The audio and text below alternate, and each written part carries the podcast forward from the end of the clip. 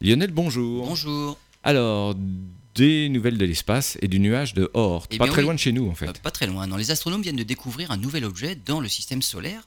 Et les toutes dernières observations montrent qu'il se situe dans le nuage de Oort. En fait, c'est cette région du système solaire qui se trouve au-delà de Neptune, là où on trouve les objets transneptuniens.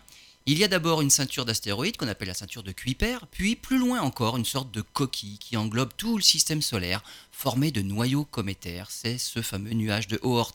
Avec les dernières observations, les astronomes ont pu mesurer les paramètres orbitaux de l'objet 2015 TG387. Il s'agit d'un corps de 300 km de diamètre. Son orbite est très elliptique, ça veut dire très allongée.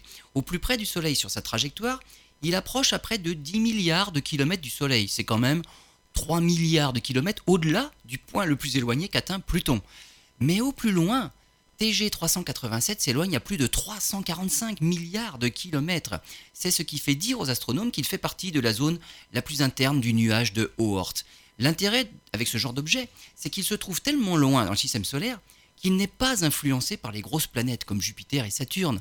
En revanche, il peut subir l'influence de gros objets qui, eux, se situeraient dans la partie externe du système solaire, comme par exemple la fameuse planète 9.